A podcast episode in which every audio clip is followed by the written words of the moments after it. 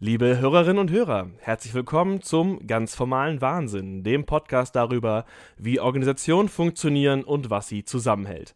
Mein Name ist Andres Herrenwille, ich bin Journalist beim Campusradio Herz 879. Wie immer ist mein Gesprächspartner Prof. Dr. Stefan Kühl, Organisationssoziologe an der Universität Bielefeld. Und zum ersten Mal stehen wir uns nicht direkt, sondern nur äh, digital gegenüber. Aber hallo, Herr Kühl. Hallo, Herr Herrenwille. Wir nehmen diese Folge auf am 25. März 2020. Das heißt, wir sind in der Situation, dass Menschen dazu aufgefordert sind, räumliche Distanz zueinander zu wahren und auch die Uni Bielefeld den Betrieb weitgehend heruntergefahren hat, um die Verbreitung des Coronavirus zu verlangsamen. Deswegen sind die technischen Bedingungen auch andere, was in einem anderen Klang resultieren kann. Das nur vorab. Wir werden in dieser Folge die Auswirkungen dieser Maßnahmen auf Organisationen und die Gesellschaft thematisieren, aber nicht nur. Wir wollen das Phänomen Krise allgemein in den Blick nehmen und was es mit Organisationen macht, in Krisen zu stecken.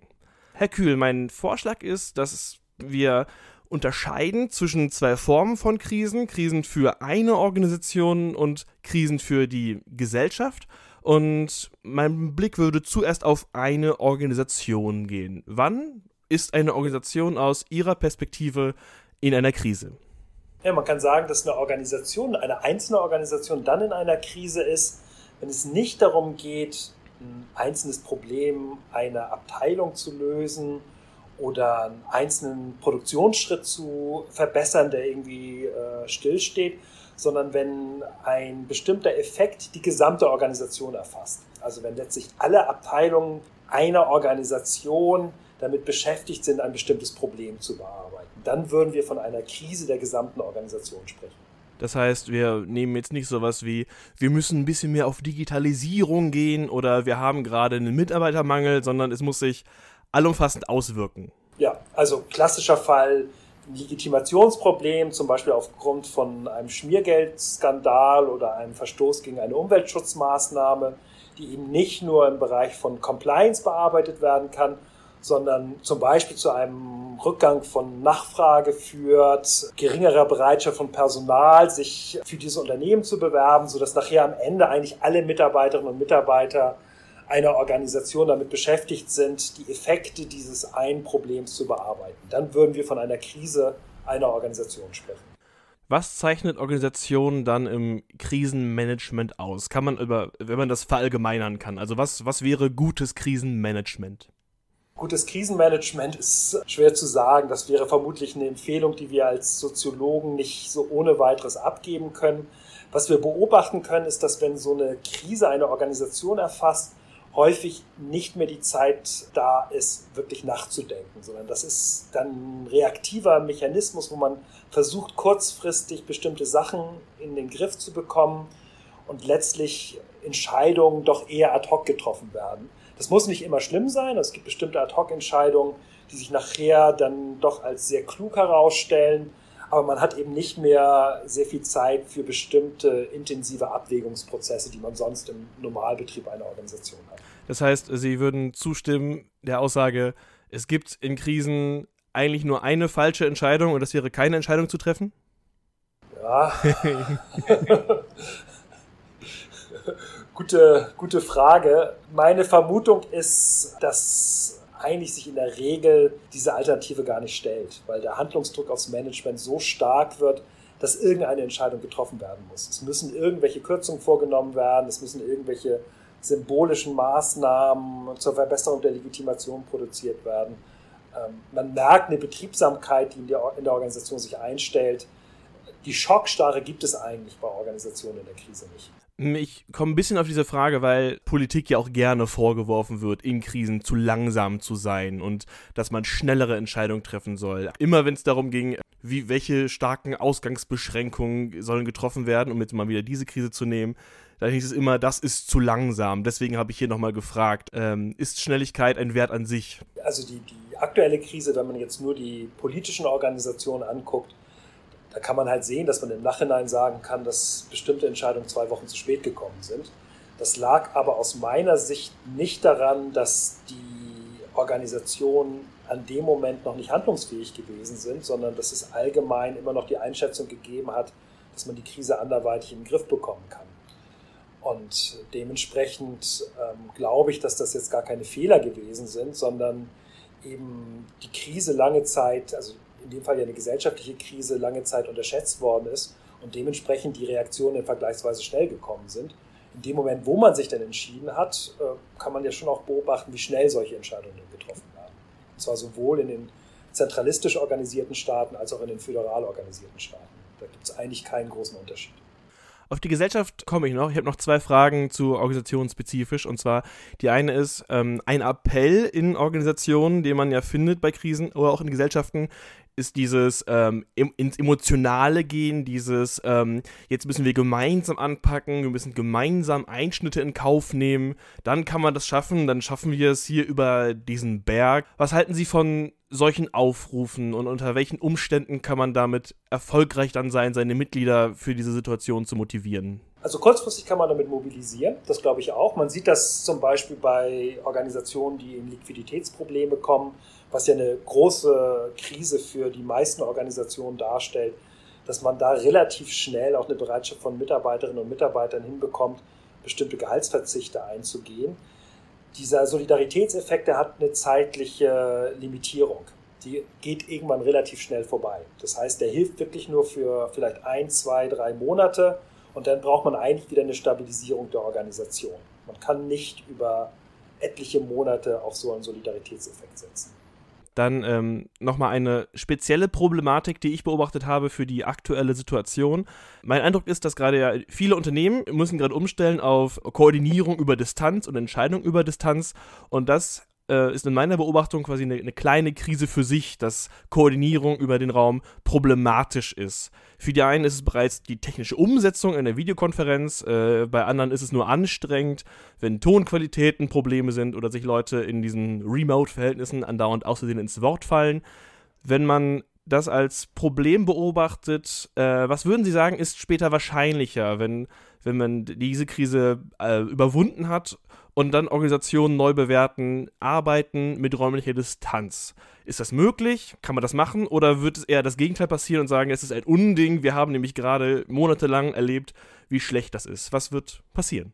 Ich würde sagen, das ist die Mikro, Mikro, Mikro, Mikrokrise in der großen Krise. okay. Also diese ganzen Schwierigkeiten, die es gibt beim äh, Arbeiten auf Distanz oder Führen auf Distanz, klar, da, da gibt es äh, Probleme und Problemchen technischer Art oder auch interaktioneller Art. Man muss das erstmal lernen. Aber ähm, da hat man den Verlust im Vergleich zu der Face-to-Face-Interaktion. Aber da würde ich sagen, das ist Thema, wofür ich noch nicht mal das Wort Krise verwenden würde, sondern da merkt man, wie sich das in Organisationen langsam einschleicht und auch einen Gewöhnungseffekt bekommt. Deswegen glaube ich, dass es da nach der Pandemie letztlich äh, eine Normalisierung in Organisationen geben wird und sicherlich die Diskussion über Telearbeit oder über Führen aus Distanz nochmal eine neue Dynamik bekommt. Aber es ist ein vergleichsweise irrelevantes Thema angesichts dessen, was Organisationen im Moment durch. Die, die, die Spitze nehme ich gern mit. Ähm, ich habe es nur, ich wollte es aufs, aufs Tablett mitnehmen quasi, weil mir aufgefallen ist, dass das zumindest gerade in Unternehmen eine Diskussion ist, dass es darum geht, es ist nicht gut, was gerade passiert, aber wir haben ein paar Hoffnungspunkte und deswegen war es für mich eine relevante Frage zu wissen, ob diese Hoffnung quasi berechtigt ist. Ja, also man merkt das ja auch, was auch was in den Social Medias da ist, dass eben jetzt äh, Webinars angeboten werden, dass ähm, Konferenzen jetzt ähm, übers Telefon oder übers Internet geführt werden aus meiner Sicht, wenn man sich jetzt also zum Beispiel bei uns in der Beratungsfirma die Workshop-Formate anguckt, ob die jetzt face-to-face -face durchgeführt werden oder ob die übers Internet durchgeführt werden, da gibt es schon Unterschiede. Es ist nicht die gleiche Form von Interaktion, die abläuft, aber die Qualitätsverluste sind vergleichsweise so gering, dass es aus meiner Sicht eigentlich kein Problem für Organisationen darstellt, auf so einen Modus der Interaktion umzustellen. Das ist ja was ganz anderes, als wenn Sie jetzt ähm, äh, Bereiche angucken, wo sie einen Produktionsbetrieb haben, den sie aufrechterhalten müssen. Also wo die Leute körperlich arbeiten müssen, deswegen an einem Raum anwesend sein müssen oder Dienstleistungen, die an Klienten oder an Kunden erbracht wird, in, in Krankenhäusern. Da haben sie nicht die Möglichkeit, in irgendeiner Form auf internetbasierte Lösungen umzustellen. Ähm, da gibt es ganz andere Umstellungen, die im Moment vorgenommen werden müssen. Ob man jetzt einen Workshop oder eine Besprechung per Telefon oder face-to-face -face durchführt, das halte ich für ein nebensächliches Thema. Jetzt würde ich gerne noch das große Ganze in den Blick nehmen, wenn also eine Krise nicht die einzelne Organisation trifft, sondern halt die ganze Gesellschaft. Erstmal allgemein gefragt, was ändert sich dadurch? Ja, erstmal ist das Besondere, dass eine Krise letztlich alle Organisationen erfasst. Jede einzelne Organisation ist in irgendeiner Form durch eine gesellschaftliche Krise betroffen. Und dabei ist es egal, ob es sich um Krieg handelt, ob es sich um eine Hungersnot handelt oder um eine Pandemie handelt. Das Auffällige ist in all diesen Extremsituationen, dass die gesamte Organisationswelt, also alle Organisationen von dieser Krise erfasst werden und irgendwie darauf reagieren müssen. Das muss nicht unbedingt eine Krise der einzelnen Organisationen sein. Also wir wissen aus der Kriegsforschung, dass äh, bestimmte Organisationen, bestimmte Unternehmen durch einen Krieg, durch eine Krise, gesellschaftliche Krise enorm an Einfluss gewonnen haben. Nicht nur die Armeen, sondern auch bestimmte Unternehmen, die plötzlich extrem wichtig geworden sind. Und das wird auch bei einer Pandemie genau das Gleiche sein, dass zwar eine Organisation auf die gesellschaftliche Krise reagieren muss, aber das nicht übersetzt wird in eine eigene organisationale Krise, sondern es geht eher um Reaktionsmuster auf etwas, was die gesamte Gesellschaft erfasst. Sie haben äh, in einem Beitrag für Deutschlandfunk Kultur ausgeführt, dass ein Phänomen für Organisationen ist, dass ähm, die Organisationen, die nicht völlig auf Effizienz getrimmt sind, bessere Überlebenschancen haben. Das leuchtet erstmal ein, denn die haben quasi wahrscheinlich höhere Flexibilität oder sie haben es Fettpolster genannt. Äh, da sagen sie aber auch, dass Organisationen nicht lernfähig sein werden und nach der Krise wieder alles einem Effizienz- und Spardiktat quasi unterwerfen werden. Wieso eigentlich? Ja, das sind äh, wellenförmige Entwicklungen, die ablaufen. Das ist in dem Moment, wo eine Krise da ist, dann wird in Bezug auf diese Krise gesagt, wir müssen bestimmte Medikamente vorrätig halten, bestimmte Lebensmittel vorrätig halten. Jetzt in dem Fall die berühmten Toilettenpapierrollen, die nicht verfügbar sind. Da könnte man jetzt sagen, okay, da müssen die Supermärkte halt jetzt anfangen, nach dieser Krise in ihren Zentrallagern Toilettenpapier vorrätig zu halten. Aber man kann relativ sicher sein, dass nach sechs Monaten gesagt wird, diese Toilettenpapierrollen, die wir jetzt hier zusätzlich gelagert haben, die werden ja gar nicht nachgefragt. Das kostet uns aber Geld. Dementsprechend würde das Lager wieder abgebaut werden. Und man hätte dann vermutlich bei der nächsten Krise wieder die gleiche Situation.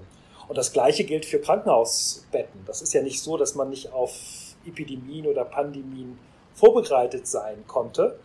Jeder wusste, dass äh, solche Effekte auch weltweit existieren können oder vorkommen können. Nichtsdestotrotz ist der unmittelbare Finanzierungsdruck für die Krankenhäuser so stark, dass man nicht davon ausgehen kann, dass sie unter diesem Finanzierungsdruck die entsprechenden Intensivbetten vorrätig äh, gehalten haben. Und dementsprechend stellt man jetzt fest, oh, es fehlen sie, sie werden jetzt kurzfristig aufgebaut. Aber man kann sicher sein, dass der Rationalisierungsdruck auf das Gesundheitswesen in ein, zwei Jahren wieder der gleiche sein wird, wie er vor der Pandemie es gibt gerade aus der aktuellen Krise noch ein spannendes Phänomen oder eher einen spannenden Begriff, auf den ich gerne gucken will, und das ist den der Systemrelevanz. Es gibt jetzt Organisationen, die gelten als systemrelevant. Ich mag das, weil alle nehmen jetzt einfach diesen Begriff an und der wird akzeptiert und ich frage mich, welches System eigentlich und für was relevant? Was sagen Sie dazu? Wann ist was, warum relevant in einer gesellschaftlichen Krise? Welche Organisationen leisten Relevanz? Das System ist auf alle Fälle relativ präzise zu bestimmen. Es geht nämlich um die Funktionsweise des Staates. Also was hält den Staat auch in der Krisensituation noch am Laufen? Mit Staat meinen wir jetzt nicht nur den Verwaltungsapparat, sondern den, den, den Staat als Nationalstaat mit Bevölkerung und allem quasi. Genau, den Nationalstaat. Also was stellt die Versorgung der Bevölkerung, die Aufrechterhaltung der inneren Ordnung, die Gesundheitsversorgung, wie wird sowas aufrechterhalten? Und das ist sicherlich von Krise zu Krise unterschiedlich. Die Systemrelevanz stellt sich in der Pandemie anders dar als im Krieg oder anders als in der Hungersnot. In der Hungersnot bekommt die Landwirtschaft eine ganz andere Funktion oder die, die Infrastruktur bekommt eine ganz andere Funktion als jetzt zum Beispiel in der Pandemie, wo das Gesundheitswesen extrem im Fokus steht. Aber man kann jedenfalls jetzt in der Situation feststellen, dass in der Regel immer Organisationen der öffentlichen Ordnung mit dazugehören, das heißt Polizei und ähm, Armee, dass in der Regel die äh, Sicherstellung der Ernährung der Bevölkerung mit dazu gehört und die Krankenversorgung mit dazu gehört.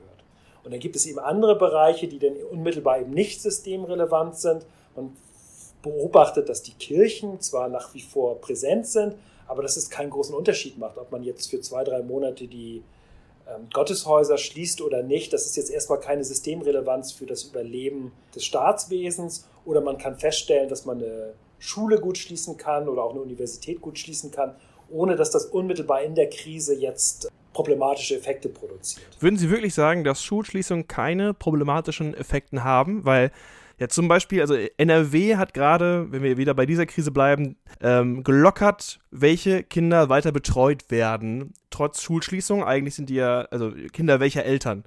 Weil äh, erlebt wurde, dass ähm, viele Krankenpflegerinnen lieber zu Hause bleiben und das Kind betreuen und ähm, dann meistens der Mann weiter arbeiten geht, weil der besser bezahlt ist. Äh, und daraufhin hat die Landesregierung gesagt, okay, wir machen jetzt auch Betreuung von Kindern, wo nur ein Elternteil systemrelevant arbeitet. Das heißt, Schulen haben ja eigentlich doch Systemrelevanz. Ja, als Aufbewahrungsanstalt für Schüler. Das ist ein sehr drastischer Begriff. Aufbewahrung. Also. Naja, äh, das ist eine Funktion, die normalerweise bei Schulen nicht betont wird. Äh, normalerweise betonen wir, wenn wir über Schulen reden, die Möglichkeit, dass äh, eine Erziehung von jungen Menschen stattfindet, die auf eine spätere Berufstätigkeit ausgerichtet werden. Es findet sowas wie eine Persönlichkeitsbildung statt was ja auch eine, eine, zentrale Funktion von Schulen ist. Das darf man jetzt nicht äh, negieren. Bloß für diese zentrale Funktion ist es unwichtig, ob eine Schule zwei Monate länger oder kürzer geöffnet ist. Man erkennt es an den Schulferien. Wenn die Funktion so wichtig wäre, dann könnte man auch sagen, wir verbieten ab äh, heute alle Schulferien, weil wir dann drei Monate mehr Zeit hätten, Schülerinnen und Schülern Wissen zu vermitteln und sie auf Berufstätigkeiten vorzubereiten. Ähm, also deswegen ist das sicherlich eine wichtige Funktion, die aber nicht unbedingt jetzt zwei oder drei Monate mehr oder weniger bedarf. Und man erkennt jetzt in der Situation, wo man eben Arbeitskräfte in bestimmten systemrelevanten oder systemkritischen Bereichen braucht, dass Schulen eben eine normalerweise nicht kommunizierte Form haben, nämlich dass sie äh, Kinder und Jugendliche erstmal von zu Hause wegnehmen, damit die Eltern arbeiten gehen. Und gerade wenn beide äh, Eltern arbeiten gehen oder Alleinerziehung äh, die Situation ist, ja, dann haben diese Schulen eine wichtige Funktion in der Aufbewahrung, Bewahrung von Kindern für sechs, sieben, acht Stunden pro Tag. Und wenn die plötzlich wegbricht, weil die Schulen geschlossen werden, dann stehen die Eltern erstmal da. Das ist für die Schule kein Problem, sondern es ist eher für die anderen Organisationen ein Problem, die darauf angewiesen sind, dass die Schulen diese Bewahrfunktion übernehmen. Das heißt, wir haben das als besonderes gesellschaftliches Phänomen, also als Phänomen einer gesellschaftlichen Krise, dass Ausfälle von Organisationen einander bedingen und vernetzt bedingen. Ja, also man erkennt, wie eng Organisationen miteinander gekoppelt sind. Alle Organisationen greifen aufeinander zurück. Das heißt also, wir haben eine sehr enge Verkettung von Organisationen untereinander, wo man feststellen kann, dass wenn einzelne Organisationen ausfallen, man plötzlich die Schwierigkeit hat, ähm, dass andere Organisationen sehr stark davon betroffen sind. Da gibt es eher eine, eine sehr enge Kopplung miteinander. Man kann das daran erkennen, dass in Organisationen, die sehr lange Krisenzeiten haben, zum Beispiel weil sie einen sehr langen Krieg führen, es häufig die Armee ist, die immer mehr Organisationen integriert, um letztlich die Funktionsfähigkeit dieser verschiedenen Organisationen sicherzustellen. Also wenn Sie sich jetzt äh, Pakistan zum Beispiel als ein Land angucken, dann kann man feststellen, die haben eigene Fabriken, wo man sich fragt, warum haben die eigene Fabriken?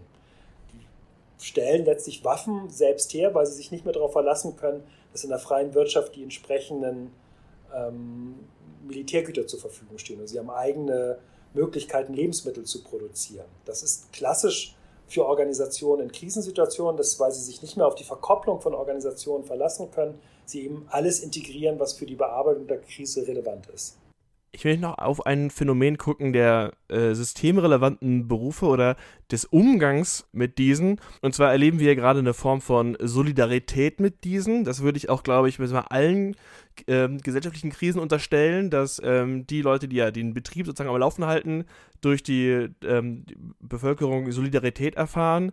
Wie lange hält die? Erleben wir noch diese Art von Solidarität, wenn diese Krise vorbei ist? Nein, ich glaube, ähm, dass das ganz häufig bei Krisen so ist, dass eine sehr kurzfristige Solidarisierung stattfindet, auch eine gegenseitige Unterstützung stattfindet. dass wenn man dann das Glück hat, dass die Krise dann relativ schnell zu Ende geht, auch eine Erinnerung an diese Solidarität und an diese Solidarisierung da ist, dass wenn die Krise aber weiter eskaliert, normalerweise die Solidarität nachlässt. Also wir wissen aus verlorenen Kriegen, dass die Solidarität zu Beginn eines Krieges sehr groß gewesen ist, aber spätestens dann, wenn zum Beispiel Armeen in Auflösung gewesen sind oder feindliche Truppen auf ein bestimmtes Gebiet, heimisches Gebiet bekommen haben, dass die Personen dann vorrangig an sich selbst denken und die Solidarität eigentlich nicht mehr erinnert wird. Es hängt sehr stark von der Dauer einer Krise ab, ob es sowas wie eine Erinnerung an Solidarität gibt oder nicht. Kann man tatsächlich die Krise eines Krieges mit dieser Situation vergleichen? Ja, also erstmal soziologisch sind das äh, vergleichbare Phänomene.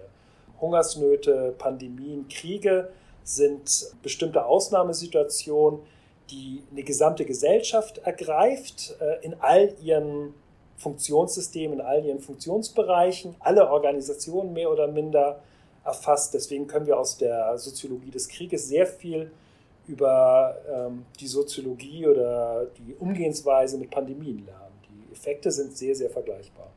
Jetzt möchte ich äh, noch zu einem kleinen Ausblick kommen. Und zwar, wie schätzen Sie eigentlich die Chance ein, dass Gesellschaften aus Krisen lernen?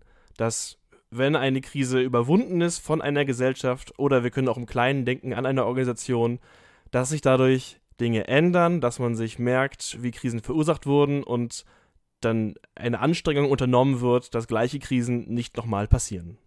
Also auf die gleiche Krise oder auf eine sehr ähnliche Krise wird man sehr gut eingestellt sein, aber nicht auf eine Krise, die auch nur leicht anders sein wird. Das Lernen bezieht sich immer auf die unmittelbare Krise, die man durchlebt hat. Also nach äh, der Explosion eines Atomkraftwerks in der Ukraine ist man dann auf bestimmte ähm, Explosion von Atomkraftwerken vermutlich besser eingestellt, als man es vorher gewesen ist. Man weiß, dass es die und die Probleme mit einem Reaktor gibt und kann dementsprechend besser mit Krisenplänen darauf reagieren. Oder jetzt äh, vermutlich werden die äh, Pandemiepläne jetzt so überarbeitet, dass man etwas besser darauf eingestellt wird, wenn gestellt sein wird, wenn sowas nochmal passiert.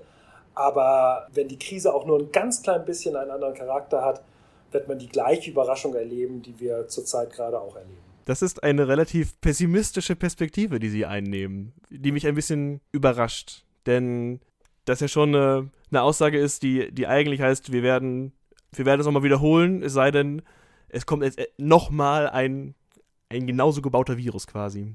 Pessimistisch würde sagen, das ist realistisch. Sie können jetzt eine andere gesellschaftliche Krise vorstell vorstellen. Also nehmen Sie einen Krieg. Dann werden Sie feststellen, dass man weder in Deutschland noch in der Schweiz noch in Österreich auf so einen Krieg eingestellt ist, weil man keine genaue Vorstellung hat, wie ein Krieg ähm, heutzutage in Europa eigentlich überhaupt geführt werden würde. Man würde sofort feststellen, dass ziemlich viele Versäumnisse in Bezug auf Vorbereitung auf so eine Situation existieren. Vermutlich wäre die Bundeswehr gar nicht in der Lage, kurzfristig bestimmte Panzer zu mobilisieren, die eigentlich nötig wären. Und man würde sehr schnell feststellen, dass die Lagerhaltung oder die Reservehaltung von Personal und Materialien nicht ausgereicht hat. Oder angenommen, eins der wenigen verbleibenden Atomkraftwerke fliegt in die Luft, dann wird man sehr schnell feststellen, dass die Krisenpläne für diese Atomkraftwerke nicht ausreichend gewesen sind.